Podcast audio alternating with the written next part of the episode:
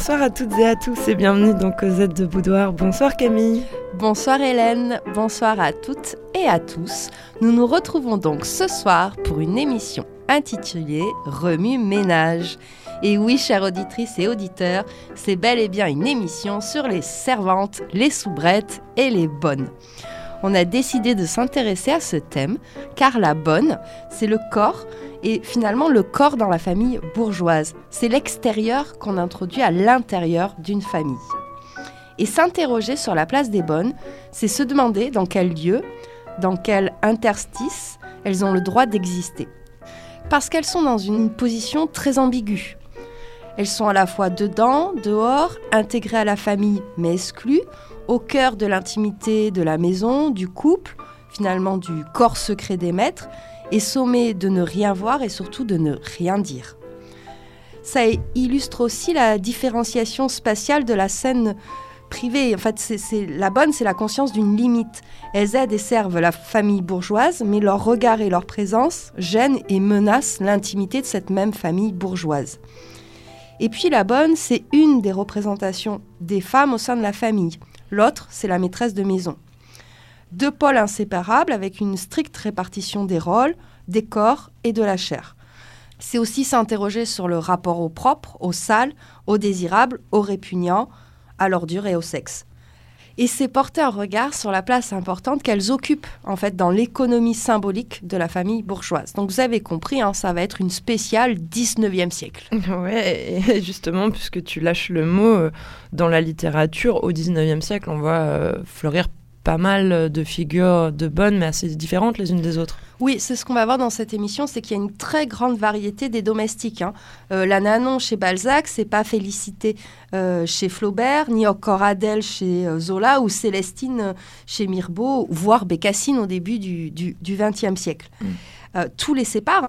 L'âge, les lieux, les classes sociales de leurs maîtres. Hein. on va circuler entre le petit bourgeois et le grand aristocrate. Et aussi la, différence des, tâches qui leur incombent. Hein. On a euh, de la bonne à tout faire à la femme de chambre qui est très spécialisée dans un domaine. Donc dans cette spéciale euh, genre de maison, on va particulièrement s'intéresser euh, à la place des femmes, puisque les femmes domestiques sont souvent restées à la marge des problématiques de l'histoire du travail, en fait d'une histoire sociale et de l'histoire des femmes. Et elles sont vraiment au croisement de ces, de ces deux courants historiques, et c'est pour ça que c'est passionnant. Mmh. Ça, s'annonce riche, Camille, tout ça. Oui, riche comme le vocabulaire qui les dénomine. Et on commence par notre petite liste. Allez, liste de mots.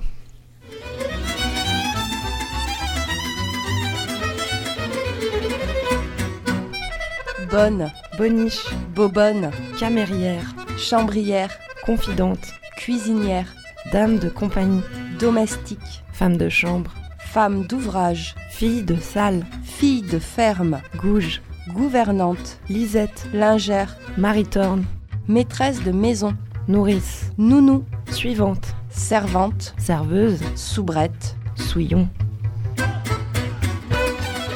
Alors l'expression euh, bonne, elle est assez tardive, hein. elle apparaît en 1708 et surtout elle va devenir euh, courante pour dénommer les domestiques, voire usuelle, à partir du 19e siècle. Le terme boniche est particulièrement euh, péjoratif, alors que le terme bobonne, c'est plutôt, ça s'adresse en fait à la femme, euh, à la petite bourgeoise. Oui. Donc on est, même si on a la même racine euh, pour l'origine du mot. Est-ce que tu as dans ta besace quelques chiffres qui nous prouveraient l'importance de cette profession? En, en, 1850, on est à peu près à 900 000 bonnes. Et on va passer euh, en 1914 à 1 million. Donc on est vraiment hein, dans une explosion euh, de, ce, métier-là. À Paris, par exemple, en 1866, c'est 30% des femmes actives qui occupent des postes de domestiques. Ça va monter jusqu'à 45% en 1901. Donc ça veut dire qu'à Paris, en 1901, une femme sur deux est domestique, pratiquement. Mmh c'est vraiment un, secteur très très important pour l'emploi féminin au 19e siècle. Ben, on va peut-être euh, commencer par, euh, par là, s'intéresser vraiment au travail hein, de ces bonnes, de ces domestiques. Oui, on va d'abord s'intéresser à comment on devient bonne. Mm. Hein. Alors c'est souvent une jeune provinciale, soit bretonne, soit basque, soit picarde, hein, qui va monter à Paris, se placer comme bonne. Ça lui permet de se libérer des conditions de vie très dures à la campagne. En fait, être bonne dans une grande ville, même chez des petits bourgeois, euh, pouvait apparaître plus attirant qu'être servante dans une ferme, hein, qu'être fille de ferme. Mais c'est certainement très vrai, parce que là, on, verra que la condition peut-être des filles de ferme est juste abominable. Oui, les conditions, elles sont, elles sont très très difficiles. Hein. Euh, elles travaillent 12 à 15 heures par jour, mais être bonne dans une grande maison, c'est la même chose aussi. D'accord. Donc c'est un emploi du temps qui, est accablant, hein, qui, qui en plus se double de conditions de vie très difficiles certes, elles vont gagner en autonomie, hein, ces, jeunes femmes euh, qui viennent de province, parce qu'elles s'éloignent de leur famille et de la surveillance du milieu rural. Et pour certaines, c'est aussi un moyen de se constituer une dot et un petit euh, pécule. On a un petit peu trois situations. Soit tu es amené par tes maîtres, qui ont château et qui t'embarquent. Soit tu as déjà une place ou des relations pour être placé, c'est-à-dire quelqu'un de ta famille ou de ton village qui est déjà domestique dans tel ou tel quartier. Soit tu arrives seul, donc tu pourras faire appel à un bureau de placement quand tu arrives euh, à la gare. Hmm. On a aussi les petits euh, fournisseurs, les boulangers, les bouchers, qui peuvent te mettre en relation. Et puis dans certains lieux, hein, on a ce qu'on appelle les marchés au bras. Par exemple, la place Saint-Jean, porte du Petit Palais, où on savait que là, on pouvait embaucher des domestiques euh, à la journée, voire à la tâche.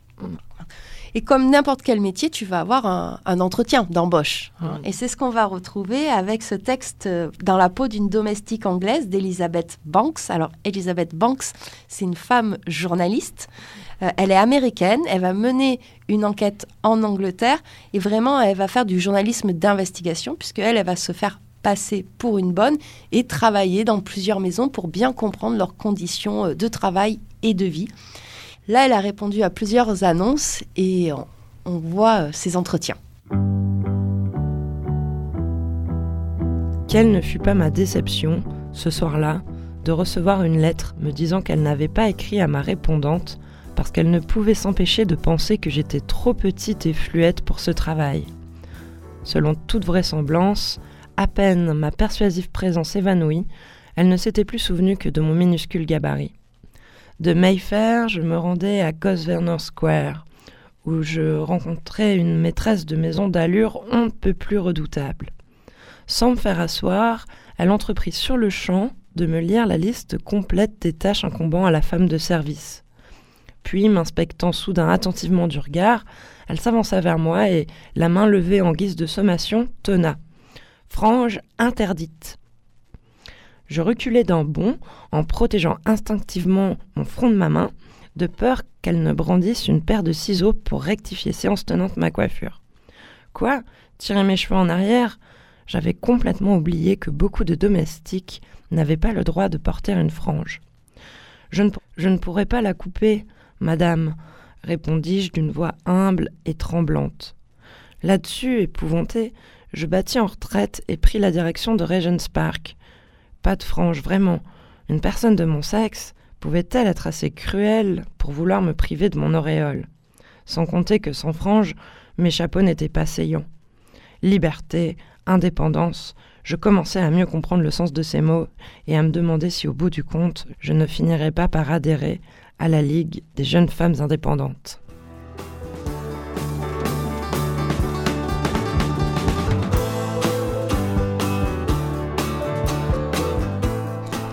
Donc on voit bien dans ce passage que le corps de la domestique est vraiment euh, sujet euh, à réflexion, euh, commentaires, etc. en fait, ce corps-là, pour être acceptable, il ne doit pas se manifester. C'est pour ça qu'on leur fait porter des uniformes, hein, parce que c'est cacher le corps sous l'insigne de la fonction. Le poil, les cheveux doivent disparaître. Là, on lui demande de couper sa frange et c'est la même chose. En fait, les, bourgeois ne veulent pas croiser ce corps de domestique. C'est pour ça que les, espaces de circulation sont complètement différents. C'est-à-dire le fameux escalier de, service. Comme ça, on est sûr de ne pas croiser ces domestiques. Et il y a un très grand patron hein, qui s'appelle Monsieur Schneider, qui lui va même aller plus loin, puisque lui, il fait creuser des souterrains pour que ces domestiques circulent euh, dans euh, sa propriété, quoi. Sans le croiser, donc. Sans le croiser, ouais. ouais. Une autre histoire des bonnes dans Cosette de Boudoir avec cette spéciale remue-ménage. La sonnette, ça, ça vient du même principe en fait. Euh, L'invention de la sonnette, ça permet à ce que euh, le domestique ne soit pas présent dans la pièce où tu es et de euh, l'appeler, tout simplement. Donc il faut se dire que être domestique au 19e siècle, c'est louer son corps. C'est s'adapter à un autre rythme de vie que le sien. Ben, on pense à la bonne de Proust, Ah oui. Ah, Céleste Albaret, ouais. Ouais, qui va passer ses soirées à, à- à l'attendre. Et une fois que monsieur est rentré, elle doit encore écouter euh, toutes les mondanités dont il lui fait, fait part. Donc elle n'est pas couchée avant 2-3 heures du mat, quoi. Ouais, ouais, c'est assistante de vie, quoi. En fait, c'est ça. La vie d'une domestique, hein, c'est euh, c'est l'annexe de celle de ses maîtres. donc on parlait des corps. euh, donc le corps du domestique ne doit pas, euh, de la domestique ne doit pas exister, mais euh, elle ne doit pas non plus toucher le corps de ses maîtres avec ses mains ni avec des objets, ne doit pas infliger son odeur. Euh, Qu'elle disparaisse. Ouais. il faut qu'elle s'efface, qu'elle disparaisse, et le changement de prénom est significatif, quoi. On- C'était une pratique courante? Oui, c'est-à-dire qu'on nommait la bonne comme on le souhaitait. Alors c'était souvent euh, Marie, voilà. Et ça se fait encore. C'est vraiment peut-être le truc qui va le, le plus loin en termes. Enfin, l'uniforme, on le conçoit, mais changer le nom d'une personne, ça va vachement loin quand même. Bah, tu touches à son identité, quoi. Ouais, dans le genre accaparation. On lave en fait aussi ses origines, quoi. Ouais. Exactement. La petite bretonne. Ouais, non, tu t'appelleras Marie, quoi. Mm. Alors les conditions euh, sociales de, de- de ces domestiques sont, sont- sont difficiles. Euh, alors il y a la gestion du placement de domestiques qui est très lucrative hein, pour l'État et pour les tenanciers des, des bureaux de, de placement. Les orphelinats euh, sont considérés comme des viviers pour alimenter une, demande de main-d'œuvre. Alors plusieurs choses pour contrôler les domestiques. On a eu le livret qui a été mis en place au XVIIIe siècle. Et en fait c'est une sorte de, de carnet dans laquelle on notait la durée du service et le motif pour lequel il s'était arrêté. C'était un moyen de checker en fait euh, le parcours, le CV euh, du domestique ou de la domestique. Ensuite, on a eu le, certificat et en fait, on va à peine commencer à avoir quelques lois, on va dire, de protection sociale, mais pas avant le début du XXe siècle. Mm. Il faut attendre, par exemple, 1909 pour qu'une femme domestique ait quatre semaines avant et après son accouchement. Sinon, avant, pff, elle retourne taffer, quoi. Ouais. De même, euh, lorsqu'en 1848, on accorde le suffrage universel aux hommes, celui-ci n'est pas accordé aux domestiques hommes parce qu'ils sont considérés comme non libres. Comme des femmes. Oui, bah c'est ça en fait, c'est ça. Ça.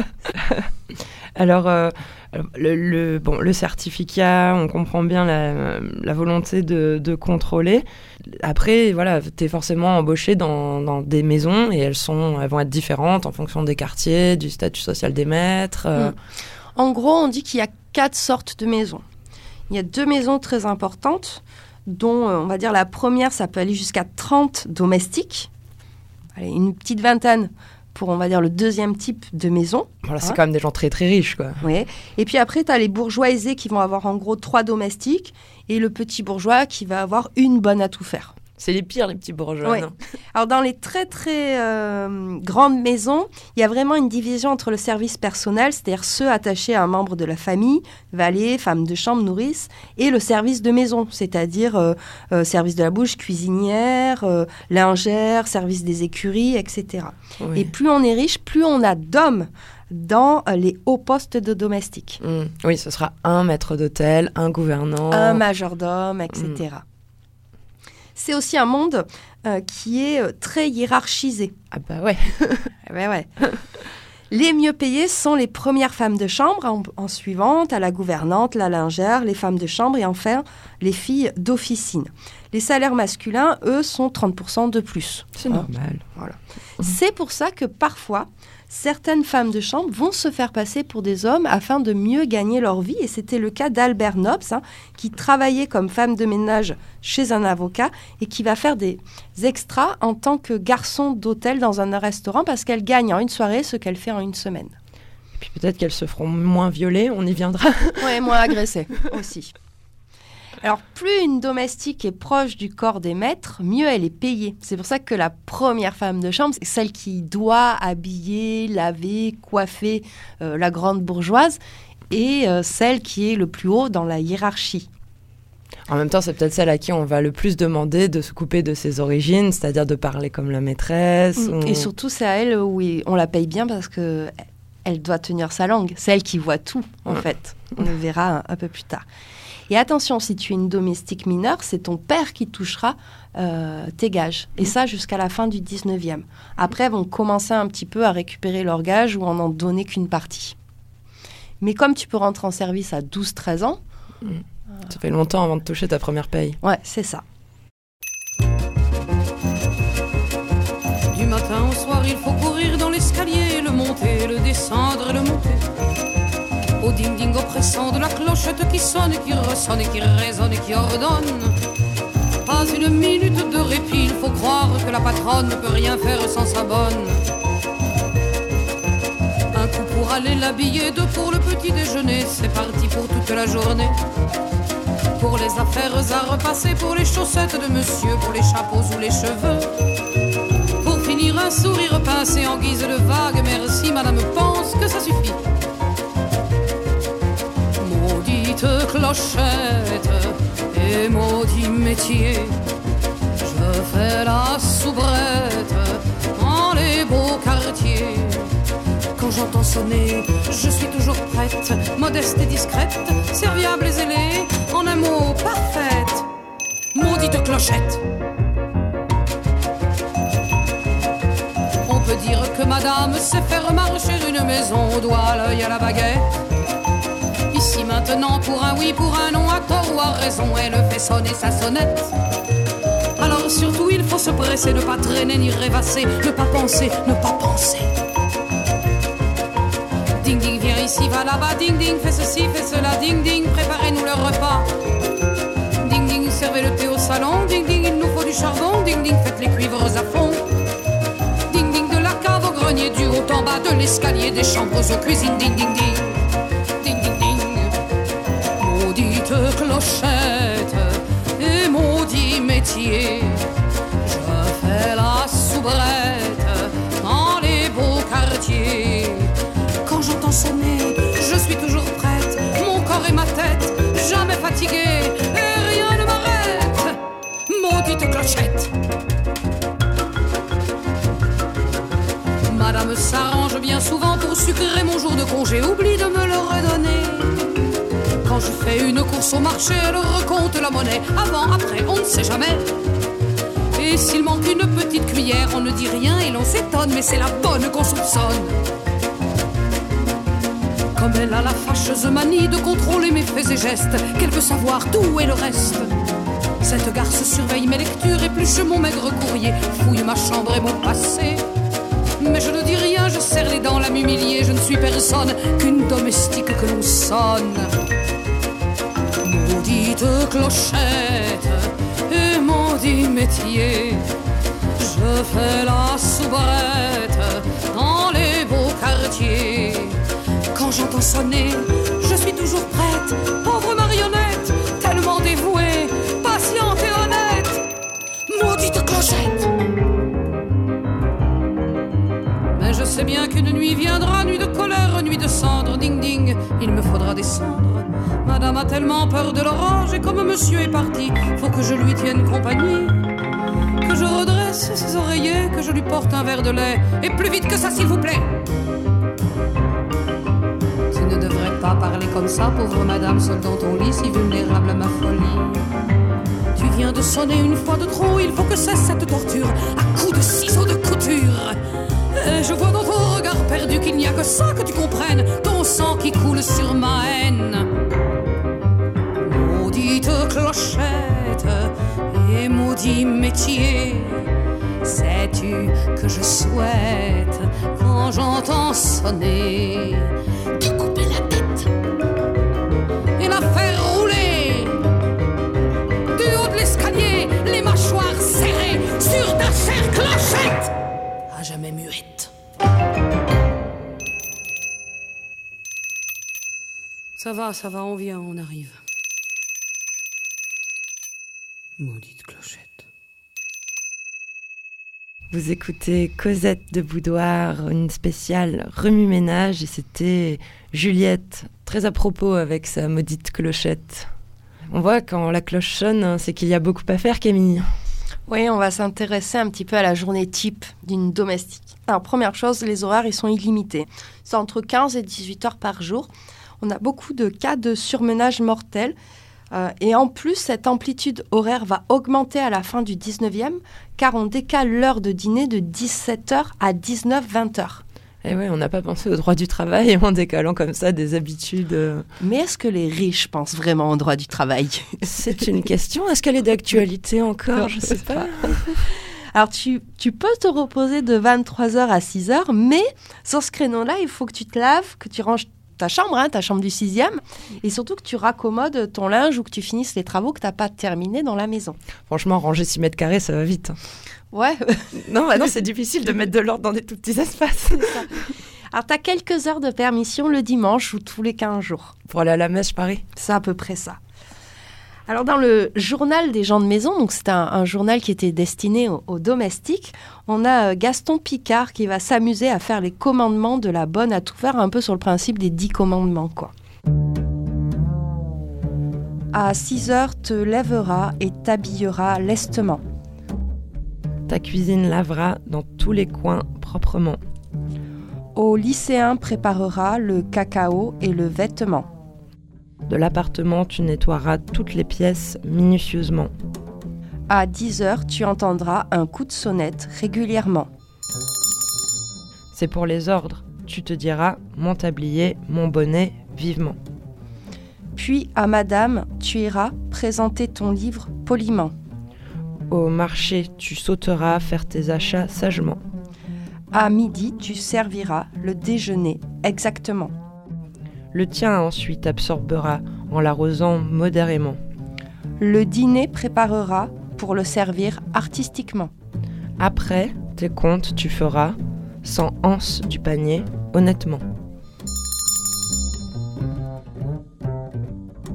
Dans ces euh, commandements, euh, euh, ce qu'on s'aperçoit lorsqu'on s'intéresse un petit peu aux adjectifs qui sont employés, c'est que la bonne, elle doit être rapide, propre, scrupuleuse et mesurée. Ouais. Ouais. C'est souvent les adjectifs qui reviennent. Toujours être raisonnable, se Mm. satisfaire de peu, Voilà. s'accommoder de tout. Donc elles ont vraiment un emploi du temps qui est extrêmement précis. hein. Par exemple, on a plusieurs euh, guides complets, enfin de manuels complets euh, des domestiques hein, à l'usage des maîtresses de, de maison hein, pour qu'elles apprennent à bien diriger. Et souvent, ça occupe les deux tiers de ces manuels, tous les travaux qu'elles doivent faire. Donc c'est vraiment un quadrillage du temps de travail. Et euh, la domestique est perçue comme une force de travail mécanisée. Donc il y a la journée qui est longue et puis en plus il y a des gros travaux de ménage qui vont ponctuer l'année. L'argenterie, les brossages des tapis, euh, changement de saison, etc. Qui viennent se rajouter à un emploi du temps quotidien en fait. ça. Et avec cette pression, euh, comme le dit euh, Juliette dans sa chanson de la fameuse sonnette clochette hein, qui devient un instrument finalement de, de contrôle. Mm.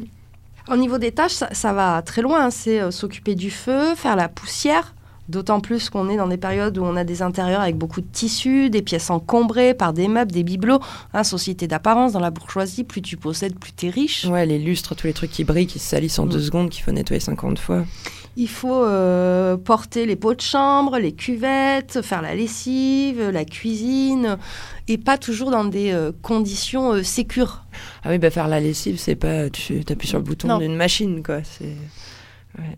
Du coup, en fait, si on se représente vraiment la journée d'une bonne, pour employer le mot, hein, elle, elle a zéro respiration. Non, très très peu de loisirs, hein, c'est pratiquement euh, inexistant. hein. Alors, les valets, parce que hommes peuvent fréquenter les cafés, les terrains de course, les salles de jeu. Par contre, le temps disponible des servantes inquiète. Soit il faut qu'elles le passent à l'intérieur, au sixième, soit à l'extérieur. Mais si elles le passent à l'extérieur, c'est l'occasion euh, pour elles de rencontrer hein, des hommes non contrôlés, notamment au bal. Oh. Donc en gros, on leur autorise un peu de couture et de lecture, mais attention, la lecture est très surveillée. Il ne faudrait pas qu'elle remette en cause euh, sa condition ou qu'elle interroge juste sa condition. On a vraiment cette peur de la dépravation euh, euh, des mœurs. En gros, elles peuvent manger, parler, aller à l'église, se promener, aller aux foires et aller danser. Il y a presque des petites histoires qui sont publiées pour elle dans le journal des Mm. gens de maison dont tu nous parlais. Donc c'est comme si là, c'était de la lecture autorisée. Oui, c'est Toi ça. qui va pas les dépraver. Non, euh, c'est gentil, ça critique pas les maîtres, euh, voilà, voilà. c'est pas les liaisons dangereuses. Quoi. Non. Eh bien, euh, on parlait des balles, du bal. On a un très beau texte de Marguerite Duras qui s'appelle Le Square, où euh, il y a une bonne qui se confie en fait dans un petit jardin public à un étranger et on en profite pour euh, vider son sac en fait sur sa condition et elle, elle lui dit c'est au bal, il me semble, dans le mouvement et l'entraînement de la danse, que je crois qu'un homme pourrait oublier le mieux qui je suis, ou s'il l'apprenait, qu'il pourrait en être moins repoussé qu'ailleurs. Je danse bien, oui, et lorsque je danse, rien de ma condition ne paraît. Je deviens comme tout le monde. Moi-même, j'oublie qui je suis. En fait, il y a sa propre condition, mais celle dans le regard de l'autre, Mm. c'est encore pire presque. Ouais, c'est pire en fait. euh, D'être perçue comme telle, en ouais, fait. euh, D'être perçue comme bonne, comme au plus bas de, de- de l'échelle du monde du travail, quoi. Et ouais. Bah, certainement que c'est le cas, quoi. Au, au 19e siècle, il y a peut-être que les chiffonniers vraiment Mm. qui sont en dessous, quoi. C'est. Oui, d'autant que, comme on dit, alors il y a les conditions de travail, puis il y a aussi les conditions de, de vie. hein. Et les logements des domestiques, c'est l'enfer en fait. Notamment à partir du 19e, où la pratique de loger au sixième étage, au dernier étage de la maison, se généralise. Avant, notamment au 18e siècle, lorsque tu es vraiment dans une domesticité très forte d'apparat, le domestique, il dort au pied de ton lit. non, mais oui, comme le dort- chat. il dort dans ton appartement. Tu vois, Ouais. pense à Versailles, etc. Ouais. Oui, ils sont dans- aussi dans une sorte de confort, en fait. Oui. euh, Oui, puis surtout une, ça, là, ça, une proximité. des proximités, Promiscuité, même. promiscuité, etc. Le, le renvoi au sixième étage, c'est bien cette séparation des classes sociales aussi. À chacun sa place dans un monde hiérarchisé. Alors ce sixième étage, il est en communication avec le rez-de-chaussée et la cuisine par l'escalier de service, mais il est assez horrible parce que chaque chambre est numérotée, il peut y en avoir jusqu'à 80. Il y a généralement deux postes d'eau et un cabinet d'aisance pour tout l'étage. Mm. Donc des problèmes de surface, d'aération, de température, peu de meubles. Et c'est un étage mixte qui va susciter les fantasmes des maîtres, notamment sur la vie sexuelle des bonnes. C'est un monde à part qui est régi par la promiscuité et le voyeurisme. On entend tout, on voit tout, et tu n'as pas toujours la possibilité de fermer à clé ta chambre. Parfois, elle est même partagée. Mm. Euh, Elizabeth Banks, dans une des premières maisons euh, à laquelle elle est embauchée, elle partage euh, sa chambre avec deux autres bonnes. Elles sont trois, quoi, dans 6 mètres carrés. Ce fantasme du sixième étage va créer chez les bourgeois ce qu'on appelle le thème des orgies du sixième. Voilà. Comme c'est un domaine inconnu pour les maîtres, c'est matière à fantasme. Selon eux, les domestiques organiseraient des vols, etc., pour faire des grosses fêtes dans lesquelles ils exprimeraient leur haine des maîtres et ils forniqueraient tous. voilà. voilà. Donc il y a les théories du complot et il y a la théorie du sixième étage. Ça. Alors ça va très loin, hein, parce qu'il y a même une domestique qui va euh, faire une réponse à, cette rumeur-là dans un magazine qui s'appelle L'Éclair en 1904 et elle dit Il faudrait en finir avec la légende des orgies du sixième. J'ai 45 ans. Depuis l'âge de 16 ans, je suis domestique sans avoir changé de place tous les six mois. J'ai la prétention de connaître ce fameux étage beaucoup mieux que Monsieur Berthaud. Je lui dirai qu'après 15 ou 16 heures de présence dans l'appartement, alors que nous remontons dans nos petits trous du sixième, nous pensons davantage à nous reposer qu'à nous livrer à de folles orgies. Mytho. Moi, je la crois pas. Moi si, moi je la crois bien. hein. Parce que 16 heures à bosser, ça va. Alors, elles ont plusieurs euh, euh, fonctions. hein. C'est bonne en plus du, du ménage, euh, de la cuisine, des services, etc. C'est aussi une sorte de, de maintien. hein. C'est veiller sur les maîtres jusqu'à leur mort, élever les enfants de la famille, conserver le patrimoine. Elles deviennent vraiment gardiennes de foyer, une sorte de garante de la continuité. Ouais, mais c'est ça en fait. Du coup, ça nous rappelle euh, Céleste Albaré, la, Mm. la bonne de Proust. Elle a veillé à sa postérité, tu vois. Elle, elle s'inscrit vraiment dans cette ligne-là. Alors, elles peuvent aussi avoir d'autres fonctions, notamment lorsque la famille ne correspond pas aux normes bourgeoises. Là, elles peuvent avoir une, inscription légèrement différente. Je pense à Berthe euh, Sarrazin, euh, qui va être l'intermédiaire entre les membres de la famille de Toulouse-Lautrec. C'est elle qui écrit à la mère de Toulouse-Lautrec pour lui la rassurer en lui disant euh, Ça va, on arrive à Paris, euh, voilà. Ouais, c'est un peu la messagère. Alors, il y a la remplaçante aussi. C'est celle qui va faire tourner la maison lorsque la maîtresse de maison euh, Mm. n'en est plus capable. Ou euh, dans le couple un peu le binôme indispensable, la bonne du curé, la bonne du veuf, la bonne de la veuve, ou parfois même il y avoir des, des vraies des relations de, de, liens qui vont se, se nouer entre les deux. Et ça peut même être une mère de substitution, comme nous le racontera Baudelaire, parce que Baudelaire fait, a fait un ou deux poèmes en hommage à, sa bonne, sans qu'il appréciait plus que sa mère. Mais dans une société bourgeoise du 19e, c'est comme ça. Ouais, il y, y, a un rôle de mère de substitution. Mm. Quoi. Mais surtout, hein, la bonne et, la domestique, c'est le modèle chrétien, quoi. C'est-à-dire qu'elle doit avoir une dévotion absolue à ses maîtres comme à Dieu. C'est l'abnégation. On a cette notion euh, religieuse, morale, sociale. Le dévouement. Voilà. Et pourtant, et, ça prouve en fait, ils vont bourgeois vont les sortir euh, comme argument pour prouver le bien fondé de cette inégalité, le fait de pouvoir exploiter quelqu'un euh, sans problème, quoi. Mm. Mm. On a même des, stéréotypes hein, de la domestique dévouée, notamment Félicité chez Flaubert. Oui, qui est carrément une sainte. Hein. Tu, tu parlais de modèle chrétien, elle est tellement bonne que c'est une sainte en fait. C'est pas elle qui va euh, remettre en cause euh, sa condition. Eh bien, pareil, Bécassine. Bécassine, euh, elle apparaît la première fois en 1906 dans La Semaine de Suzette. C'est cette image-là, quoi. C'est-à-dire qu'elle est sotte, elle est naïve, elle n'a pas de bouche, et elle apparaît comme une paysanne qui s'est civilisée au contact de ses maîtres. Mm. Et elle ferait tout pour pour sa maîtresse, quoi.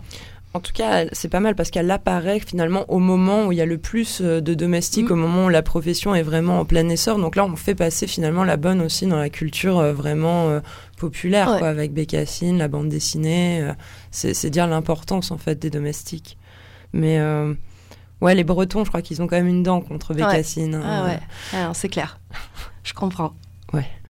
Si tu veux que je te le donne, si tu le veux, je te le donne. Si tu veux que je me le fasse, si tu le veux, je me le fais. Si tu veux que je le devienne, si tu le veux, je le deviens. Si tu veux que je te le dise, si tu le veux, je le dirai. Si tu veux que je te le donne, si tu le veux, je te le donne. Si tu veux que je me le fasse, si tu le veux, je me le fais. Si tu veux que je le devienne, si tu le veux, je le deviens. Si tu veux que je te le dise, si tu le veux, je le dirai. Si tu veux que je te le donne, si tu le veux, je te le donne. Si tu veux que je me le fasse, si tu le veux, je me le fais. Si tu veux que je le devienne, si tu le veux, je le deviens. Si tu veux que je te le dise, si tu le veux, je le dirai. Je t'obéis, je t'obéis, je t'obéis, je t'obéirai, je t'obéis, je t'obéis, je t'obéis, je t'obéirai, je t'obéis, je t'obéis, je t'obéis, je t'obéirai, je t'obéis, je t'obéis, je t'obéis, je t'obéirai. Je donnerai 10 euros, une ampoule, un mot. Je te ferai les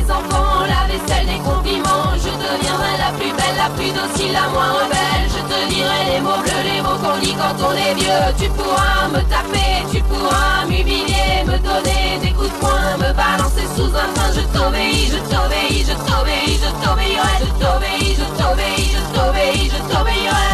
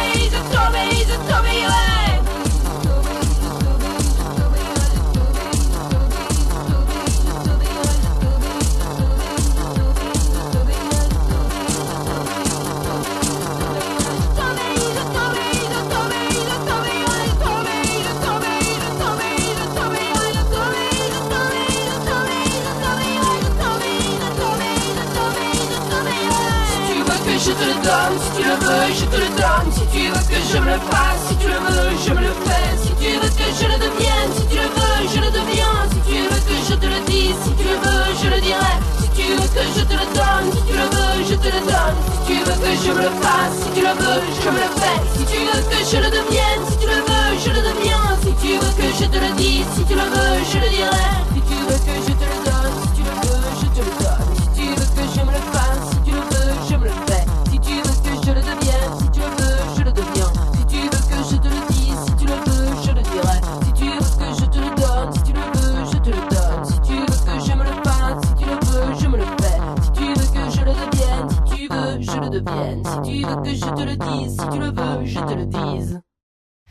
C'était Je t'obéis de Sexy Sushi et on continue avec notre petite histoire de la domesticité. On parlait des bonnes qui doivent avoir un comportement euh, très chrétien et pourtant Et pourtant, on a des expressions hein, comme euh, amour ancillaire qui euh, désignent des relations galantes ayant pour objet des servantes. Donc en fait, ces relations de genre, elles vont venir brouiller les relations de classe. Et euh, les servantes, en particulier, se trouvent prises entre les modèles de la Marthe et de, Marie. hein. En fait, c'est souvent des prénoms en plus qui leur étaient euh, imposés, c'est-à-dire à la fois être un danger et en danger. Parce que, le, on l'a dit, hein, le corps de la servante n'existe que le temps de son utilité et elles vont être particulièrement soumises hein, à des agressions sexuelles, euh, du harcèlement euh, et ce qu'on appelait même le, le service de nuit de manière très sarcastique, quoi. Très sobre aussi, disons. Elles sont aussi euh, vues, perçues comme des sources de menaces et d'angoisse parce qu'elles peuvent transmettre des maladies comme la syphilis ou la tuberculose. Et la grossesse et la faute qui exigent leur renvoi, puisqu'il faut garder l'intégrité de la famille bourgeoise pour la descendance. Il faut sauvegarder le patrimoine. Ça, on imagine que c'est la peur ultime, que Ouais. la bonne soit en cloque. C'est ça. Qu'elle couche avec le maître de maison, c'est pas grave. Que le maître de la maison la viole, ça fait partie du truc. Mais par contre, qu'elle soit enceinte, là, euh, bah, la enfin voilà, c'est rendre visible, quoi. Souviens-toi, la vie est un long fleuve tranquille. Mais enfin, Marie-Thérèse, comment avez-vous pu rester cinq mois sans me dire la vérité? Je voyais bien que votre ventre s'arrondissait. Mais madame, je vous jure que j'ai jamais couché avec un garçon. Marie-Thérèse, ne jurez pas, je vous en prie. Mais madame, Marie-Thérèse, rappelez-vous, vous êtes bien sortie une fois avec un garçon. mais non, madame, je vous jure hein, que j'ai jamais sorti avec un garçon. Je, je ne sors jamais avec les garçons. Marie-Thérèse, ne jurez pas. Marie-Thérèse, vous êtes bien allée au bal un soir. Mais non, madame, je vous jure, je vais jamais au bol. Arrêtez de jurer, Marie-Thérèse Ils vous ont peut-être fait boire. Criez pas. Je bois jamais. Mais enfin, Marie-Thérèse, c'est impossible. On parle même d'amour à, à l'étouffer pour désigner le concubinage entre maître et servante. C'est un sujet de scandale parce que euh, c'est perçu comme un assujettissement de l'homme à euh, sa servante. Par exemple, Marx fera élever l'enfant qu'il a eu avec sa bonne par une nourrice en campagne. Et cette bonne-là, elle, elle ne verra jamais son enfant, elle n'en parlera jamais. Et la femme de Marx euh, le sera très très tard et, s'en voudra toute sa vie d'avoir laissé cette femme, cette bonne, Se démerder. se démerder toute seule, quoi. Donc, tu veux nous dire par là que Karl Marx est un bourgeois comme les autres Je veux le dire. Oui, oui, Karl Marx est un bourgeois comme les autres avec sa bonne. Ce qui fait peur dans ces amours à l'étouffer, c'est que euh, c'est le spectre de la domestique qui deviendrait maîtresse de maison. C'est-à-dire que la possession du corps et du cœur du maître entraînerait une mainmise sur la maison dans l'imaginaire bourgeois. On a horreur de la mésalliance.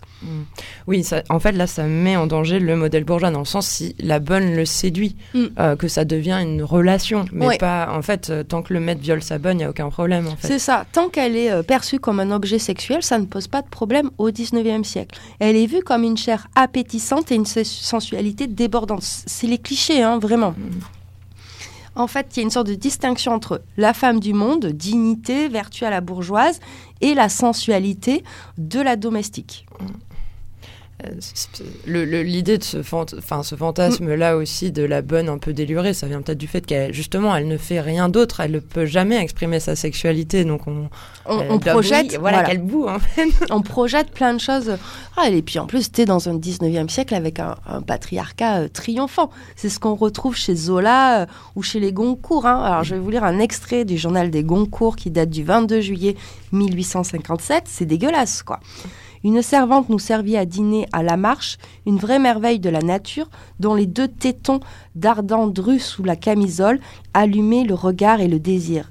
C'était de la séduction robuste et brutale de la campagne, poussant au viol, elle allait, elle marchait, elle tournait, élastique et rebondissante. Une des plus vives impressions purement charnelles de notre vie. Ouais, ça nous laisse sans voix. On va canceller les Goncourt. Ah ouais, non mais... Et là, tu le vois comment l'imaginaire masculin, il, il- il- il s'est construit au 19e siècle. Quoi. Je sais, t'énerve pas, je sais, il faut finir l'émission. Mais heureusement, on a deux écrivaines qui se sont intéressées au 19e siècle aux bonnes et qui écrivent vraiment des choses différentes. C'est Gertrude Sten avec Trois vies, où vraiment les domestiques ont une personnalité très présente, elles sont pas que des corps, ou Catherine Mansfield avec la Garden Party. Alors on est plus en 1922, mais c'est des textes de fiction sur les bonnes qui racontent plutôt leur rapport affectif à leurs bonnes c'est pas la sexualité qui est exposée, mais plutôt le lien. Et dans ces deux romans, les hommes disparaissent de la mise en scène, c'est plutôt les relations entre femmes qui sont analysées. Hmm. Donc on a vu que le maître peut avoir la main mise sur sa bonne, mais c'est exactement la même chose avec le fils de maison. Euh, la bonne peut servir au dépucelage du fils de maison, ça économise une visite au bordel et ça n'a pas de conséquences. On peut la renvoyer si elle est enceinte. Et elle n'a aucun recours. Mais, mais tu te dis pas quand même de participer à l'éducation d'un enfant et le dépuceler ensuite, c'est quand même un peu. Alors c'est pas la même qui fait ça, mais euh, ouais. Par contre, euh, double morale sexuelle parce que le valet ne sert pas à dépuceler la fille de maison. Non. On est d'accord. On a ça, ça, ça gêne pas du tout. Par contre, on a très très peur de la dépravation de la fille de maison. En fait, on a peur que la bonne débauche la fille de maison et l'initie au gougnotage. J'utilise les, les termes de l'époque. hein. Donc, la bonne peut être perçue comme celle qui va traumatiser l'innocent enfant bourgeois. Avec sa réalité campagnarde et ses tétons d'ardenterie. Voilà. Bon, sur ce, je vais vous lire un petit extrait, euh, Le Dimanche des Mères, de Graham Swift. Le Dimanche des Mères, court texte, dans lequel une, femme de chambre euh, va retrouver pour la dernière fois le fils, euh, de, fils bourgeois, le fils de la maisonnée, puisqu'ils ont une relation sexuelle sur, sur du long terme, hein, les deux, juste avant qu'ils se marient. Voilà. Et c'est voilà, c'est ouais. Et il lui a dit de, de- la rejoindre dans, dans- dans- la maison et de passer par la porte d'entrée hein, et de pas passer par la porte des domestiques. Et, voilà, vous allez voir l'importance de, de- de cette dernière euh, euh, nuit, enfin de cette dernière après-midi plutôt. On appelait ça se détendre, un terme qui n'entrait pas souvent dans le vocabulaire d'une bonne. Elle disposait désormais de beaucoup de mots qui n'entraient pas dans le vocabulaire d'une bonne, à commencer par le mot vocabulaire. Elle est glanée par-ci, par-là, un peu de la façon dont certains oiseaux bâtissent leur nid. Mais était-elle encore une bonne, ainsi allongée sur ce lit? Et lui, était-il encore un maître? On était en droit de se le demander. Il s'agissait là de la magie, de la parfaite stratégie de la nudité. Plus qu'une détente, c'était la paix. D'une main, l'autre tenant la cigarette, elle effleura sans le regarder sa bite humide et la sentit aussitôt remuer, tel un oisillon endormi. À croire qu'elle avait fait ça toute sa vie, une duchesse oisive caressant un chiot. Quelques instants plus tôt, alors que cette même main retournée s'agrippait à l'un des barreaux de cuivre de la tête de ce lit qu'elle occupait pour la première fois, l'autre, pomme à plat, mais doigts actifs, pressait le bas de son dos, le pressait très fort, là où sa verge semblait rejoindre sa colonne vertébrale.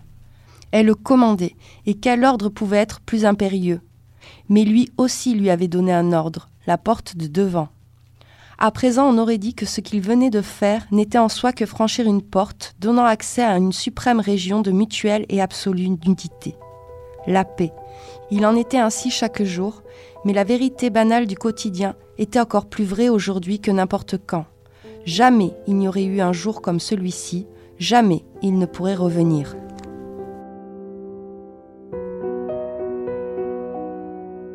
Eh ben merci Camille pour cette petite lecture, cet extrait euh, dénote pas mal. Oui, c'est vrai. euh, là, on est sur une bonne qui est consciente hein, des rapports euh, de classe. Et d'ailleurs, dans, ce court texte, hein, suite à, cet après-midi là qui passe ensemble, elle-même dit euh, oui, euh, l'autre femme de, chambre, il faut cacher les draps parce qu'elle va bien comprendre ce qui s'est passé. Elle va bien comprendre peut-être que c'est pas euh, celle qui doit épouser qui était là, etc. Donc c'est un, texte légèrement érotique et assez court à lire. Cosette de Boudoir est à votre service avec une spéciale remue-ménage. Alors, on a dit que la, femme de chambre, c'est la domestique la plus intime parce qu'elle est témoin finalement de la sexualité de ceux qui l'emploient. Son, la question du rapport au corps est essentielle dans sa relation avec sa maîtresse. C'est moins marqué avec le valet de chambre, sinon c'est vu comme une perversion euh, homosexuelle. Le, le- le- bourgeois peut pas avoir cette relation euh, d'intimité avec son valet de chambre. hein. Cette femme de chambre, elle a un rapport exclusif à la maîtresse de maison. Elle l'aide à faire sa toilette, à s'habiller, à se coiffer, à se mettre en représentation. Et elle partage avec elle tous les espaces clos. Elle a un regard sur son corps et elle a un statut particulier puisqu'elle doit être aussi le reflet de sa maîtresse. Et je trouve que Célestine, dans le journal d'une femme de chambre, nous parle vraiment très bien de ce rapport euh, très particulier entre ces deux femmes.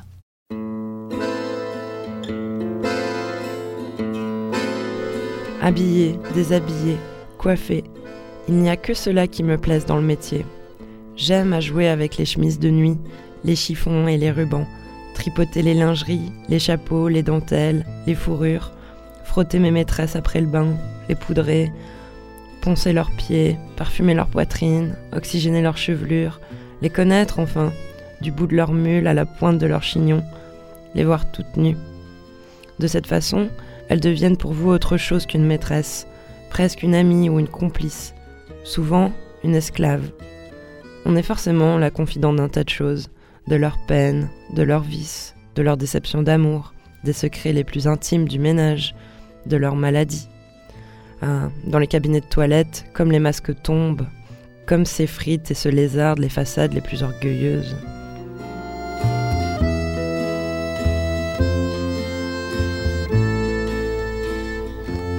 Alors, euh, je vais peut-être euh, faire un petit commentaire sur euh, le journal d'une femme de, de chambre, qui est un, un roman de, de Mirbeau. Et euh, ce texte, ce roman, quand il était sorti, les intellectuels de gauche n'étaient pas unanimes pour reconnaître la dimension sociale dans cette peinture réaliste. Et surtout, ils, ils y voyaient pas une dénonciation de, de- de l'oppression. Beaucoup avaient parlé d'un livre de cochonnerie. Alors que le- la, la figure de Célestine, elle est hyper complexe dans le roman. Euh, ouais, certainement plus que chez les Goncourt. Oui, certainement plus que chez les Goncourt. Mais en tout cas, on- cet extrait est intéressant. Voilà, euh, bon, tu parlais avant de euh, la, la bonne qui doit être le reflet de la maîtresse, et là, on- à l'inverse, on voit que la bonne est- admire un Mm. peu euh, sa maîtresse aussi. C'est un autre aspect de la relation qui est euh, qui est plutôt euh, intéressant, mais on, on voit peu le- leur vie privée en fait. Oui, parce qu'elles en ont pas, tout simplement. C'est-à-dire que elles peuvent avoir une vie conjugale. hein. Certaines seront mariées. Généralement, elles sont mariées aussi euh, avec des domestiques. Ou plus tard, elles épouseront quand elles seront sorties de la domesticité, quand elles auront par exemple fini leur, leur, euh, leur service de femme de chambre, etc., vers leurs 22 ou 23 ans, elles épouseront des commerçants, des employés ou des artisans. Donc ça leur permet en fait de, de monter finalement un petit peu dans la hiérarchie sociale et de faire cette transition entre milieu rural et urbain. Cette vie de domestique, ça peut être aussi un temps de préparation au mariage, puisqu'on a vu, ça- leur permet de constituer leur, leur dot. Mais euh, très peu finalement euh, ont, des vies de couple, parce que c'est quasiment impossible, et souvent leurs enfants sont, sont mis en nourrice, voire euh, beaucoup sont des filles mères aussi, hein, puisque c'est souvent des, Oui. des grossesses qui ne sont pas désirées, quoi. On a aussi ce stéréotype un peu romanesque qui va naître au 19e siècle de la servante innocente séduite par un maître dépravé.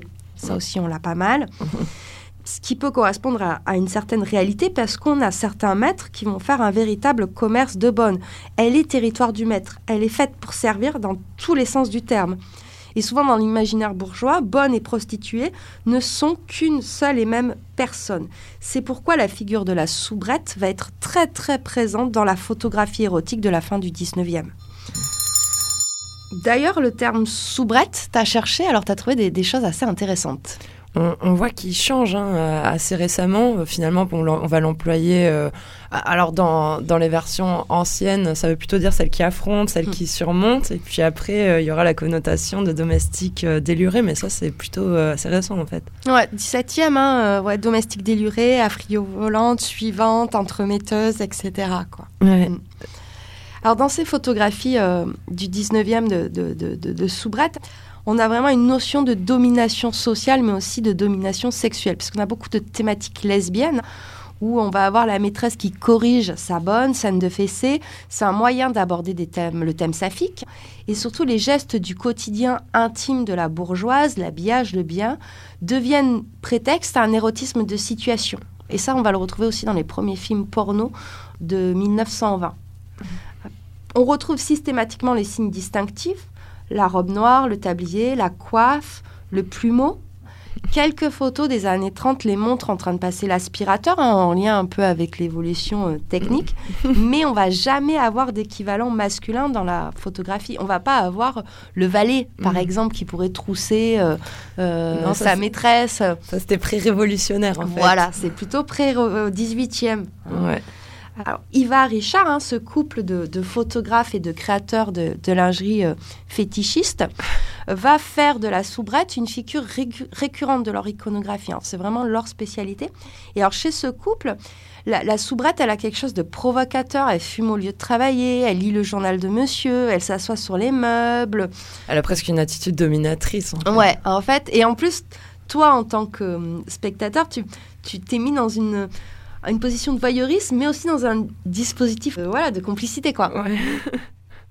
Pourtant, on a aussi euh, beaucoup euh, de bonnes euh, qui font partie des prostituées euh, clandestines.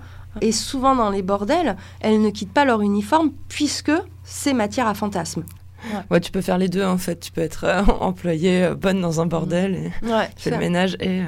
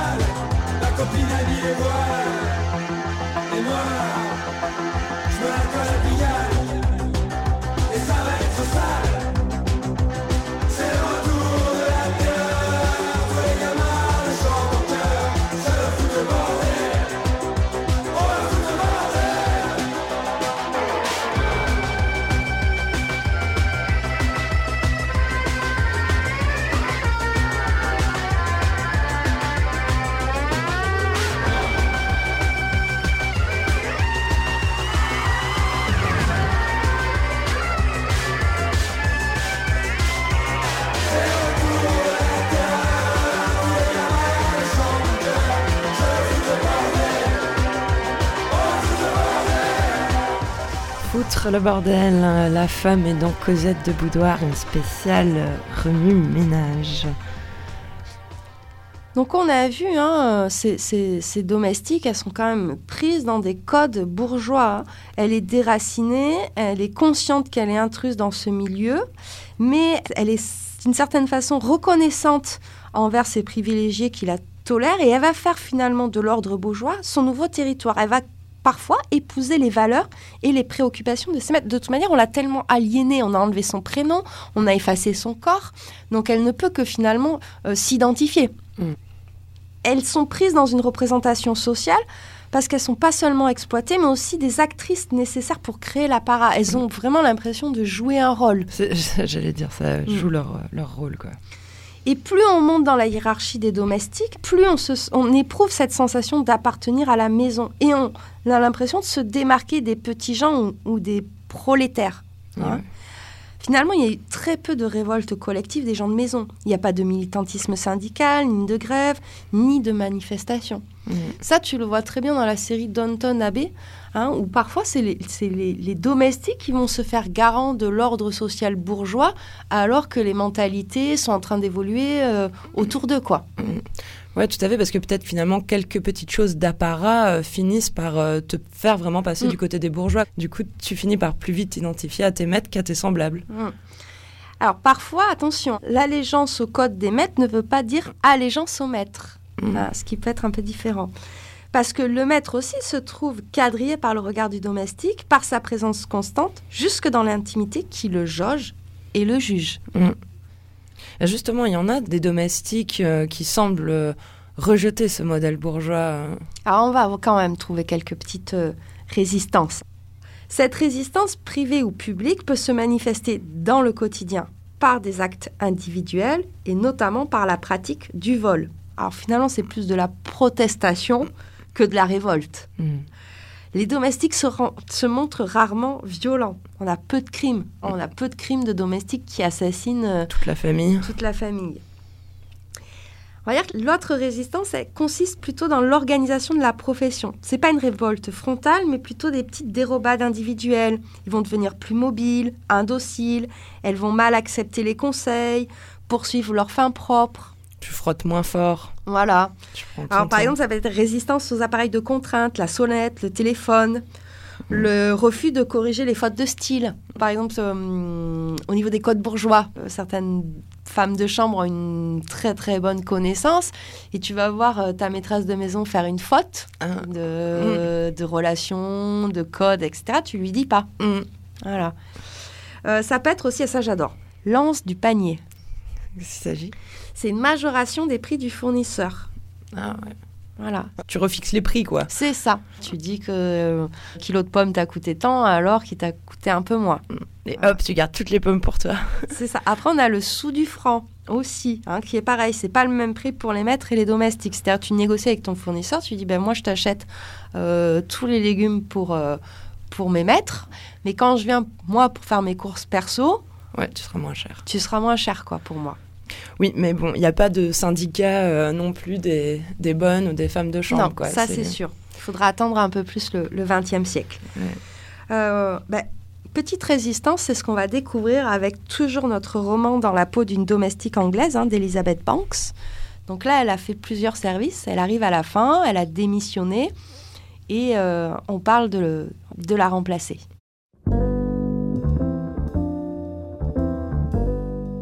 Mrs. Allison avait fait paraître une annonce pour trouver une nouvelle femme de ménage. Et Annie nous régalait d'une description fort intéressante de toutes les filles qui se présentaient. L'une d'elles fut enfin engagée. Elle devait commencer le samedi suivant. Pourquoi pas jeudi? Mrs. Allison aurait tout de suite quelqu'un pour me remplacer, m'étonnai-je. Ah non, on n'aime pas prendre notre service dès qu'on est embauché. Une bonne servante fait jamais ça, me répondit la cuisinière. Mais pourquoi, si cela arrange la maîtresse de maison? Bah, je peux pas vous expliquer. Je ne sais pas s'il y a une raison spéciale, mais on n'aime pas. Moi, la patronne voulait que je commence il y a huit jours, parce que sans cuisinière, elle était dans l'embarras. Mais j'ai pas voulu. Ça me plaît pas qu'on précipite les choses comme ça. À la faible lueur de la bougie, je vis un sourire satisfait sur le visage de Marie, et cessai de l'interroger, en me disant que les domestiques avaient bien le droit, comme les autres, de faire des choses, par principe, sans fournir ni même avoir de raison. Oui, donc là, on voit bien cette petite résistance. En fait, tu sais que la bourgeoise, elle a besoin de toi, bah, tu vas la laisser poireauter pour que vraiment elle ait besoin de toi, quoi. Je trouve ce, ce- ce petit texte, il est assez euh, fabuleux sur le fait qu'on peut faire des choses sans, sans donner raison aussi. Mm. Comme les bourgeois, en fait. Mais j'imagine que les réprimandes elles devaient être fortes aussi pour Ouais. dissuader euh, tous ces domestiques de voler, puisqu'il Oui, y a vachement de monde qui est domestique. euh, Ouais. Puis du coup, c'est une pression d'autant plus qu'ils sont déjà extrêmement surveillés. Là, euh, c'est encore plus de, de surveillance. On va avoir aussi quand même quelques femmes qui vont être condamnées pour vol et infanticide. En gros, c'est 2%. Entre 1885 et 1895, les femmes domestiques à passer devant la justice, c'est 2% des femmes qui passent en justice à, à ce moment-là. Souvent, euh, quand elles sont accusées de, de vol au préjudice de leur maître, c'est souvent des bottines, des marchandises, du tissu Un Voilà. peu de bouffe aussi, un peu de bouffe, mais euh, C'est jamais des, des- des choses énormes qui sont volées, mais les verdicts sont très durs. Ouais, c'est. Puisqu'aussi, c'est dans des périodes où arrive un peu ce fantasme de la décomposition de la famille bourgeoise. Cette décomposition de la famille bourgeoise, les domestiques en seraient les agents. Et ça, chez Balzac, Zola, tu le trouves. En fait, les domestiques sont perçus comme l'ennemi intérieur et il existerait une conjuration qui unirait domestiques, concierges et fournisseurs, qui introduirait la maladie dans les familles bourgeoises. Après la théorie des complots du sixième étage, l'alliance domestique-concierge. Mais cette fin du 19e, c'est ce qu'on appelle aussi la crise de la domesticité. Ces plaintes, ces récriminations de l'inconduite des domestiques, ça devient une véritable obsession. Pourquoi on parle de crise de la domesticité C'est qu'on est à un moment où la demande augmente. Euh, C'est-à-dire que la, la petite bourgeoisie est de plus en plus nombreuse, tout le monde veut sa bonne à tout faire. Mm. Mais en même temps, beaucoup d'hommes vont quitter la profession en amenant la domesticité d'apparat avec eux pour laisser aux femmes la multiplicité et l'infinitude du tout faire domestique. En fait, une féminisation de la profession à la fin du 19e siècle va de pair avec plus de rentabilité des services domestiques. On va exploiter d'autant plus. Oui, alors du coup, les hommes se retirent, il y a plus de femmes, mais cette crise, elle se poursuit euh, parce que l'exode rural se termine. Enfin, il y a peut-être aussi après d'autres raisons qui éloignent aussi finalement les femmes de ces métiers. Oui, notamment la professionnalisation de certaines fonctions. C'est-à-dire que les employés de commerce deviennent vendeuses, euh, les filles de salle deviennent serveuses. Voilà, Voilà. c'est ça. On connaît ça aujourd'hui, la crise euh, de la, main-d'œuvre. Les gens, c'est le big quit, Camille. Alors, on, on- on- on verra la suite, hein, parce que là, on arrive, on va dire, au lendemain de, de la Première Guerre mondiale. On, on va voir la, la suite dans une prochaine émission. Qu'est-ce qui se passe pour euh, nos gens de maison et, et nos domestiques euh, au XXe siècle La suite au prochain épisode, Oui. c'est intenable. C'est ça, c'est-à-dire qu'on va voir comment on passe de la bonne à la femme de ménage. Ah. On va voir aussi euh, qu'est-ce qui se passe avec la, la- la première vague féministe et on conclura là-dessus. C'est-à-dire qu'au moment où certaines femmes bourgeoises vont conquérir des droits civils et politiques, qu'est-ce qui se passe pour les autres en fait? Est-ce qu'elles vont s'émanciper aussi, nos petites bonnes? C'est la théorie du ruissellement, Camille. on verra, on verra. Cette émission a été préparée avec la place des bonnes d'Anne Martin Fugier, service ou servitude de Geneviève Fraisse et histoire de la vie privée de Georges Duby. Très bien, bah merci beaucoup Camille. On se retrouve le mois prochain pour la suite de Remue Ménage. En attendant, je souhaite à tout le monde une très bonne fin de soirée. Bonne soirée à tous et moi je remonte au sixième. Mon service est terminé. Fais gaffe.